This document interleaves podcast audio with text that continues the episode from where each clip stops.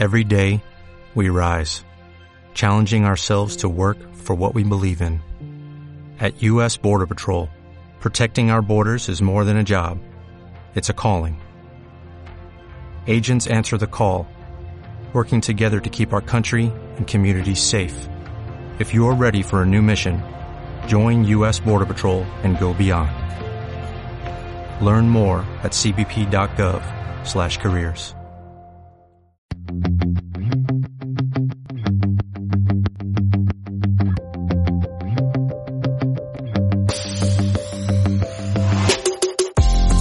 cbp.gov/careers. Codelco División El Teniente tiene un importante lugar en la historia de Chile.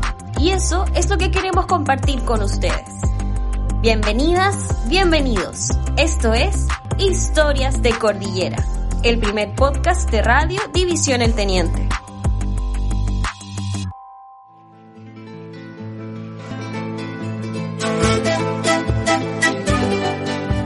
La expansión del imperio inca llevó al ejército del emperador Tupac Yupanqui a explorar nuevos territorios al sur del río Maipo.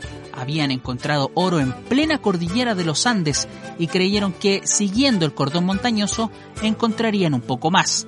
La expedición de los incas llegó hasta la compañía y ahí integraron al pueblo picunche a su imperio, ganando a cambio la extracción de cobre.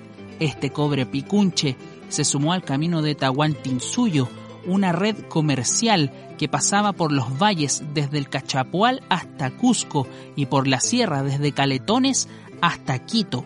Con la muerte del emperador Atahualpa en 1533, a mano de los conquistadores españoles, se acabó el imperio inca, pero el cobre rancagüino seguía llegando a Perú. En 1536, Diego de Almagro descubre Chile siguiendo el camino del Inca y 81 años después, el teniente del ejército realista español Francisco Gutiérrez de Cavieres de la Torre, primer administrador de Rancagua, compró las invernadas de Perales y comenzó a desarrollar la minería en el sector, extrayendo más cobre y produciendo ollas, vasijas, vasos, platos y cubiertos, que eran todos enviados al virreinato del Perú.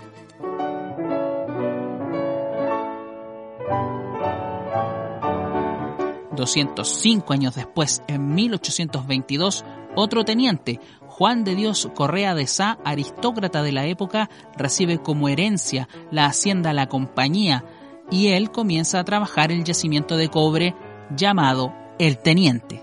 La revolución industrial había modificado el mundo y los medios de producción, hubo una especialización para distintas actividades, entre ellas la minería. Enrique Concha y Toro, ingeniero y millonario chileno, amasó su fortuna en minas en el norte del país y también en Bolivia. A finales del siglo XIX, en 1897, compró la mina El Teniente con la idea de industrializar el complejo, pero no lo consiguió.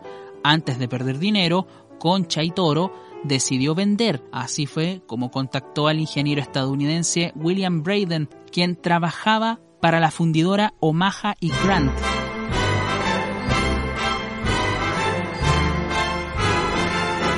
El negocio para William Braden era una oportunidad única. Él ya conocía las bondades de la minería en Chile, pues estuvo en el país explorando el territorio antes de que Concha y Toro comprara la mina. En una oficina de la ciudad de Nueva York, Braden se asoció al empresario financiero Barton Sewell y crearon Rancagua Mines, empresa que compró la mina El Teniente y cambió para siempre la historia de la minería en Chile.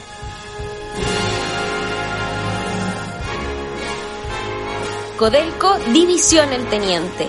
Damos todo por Chile.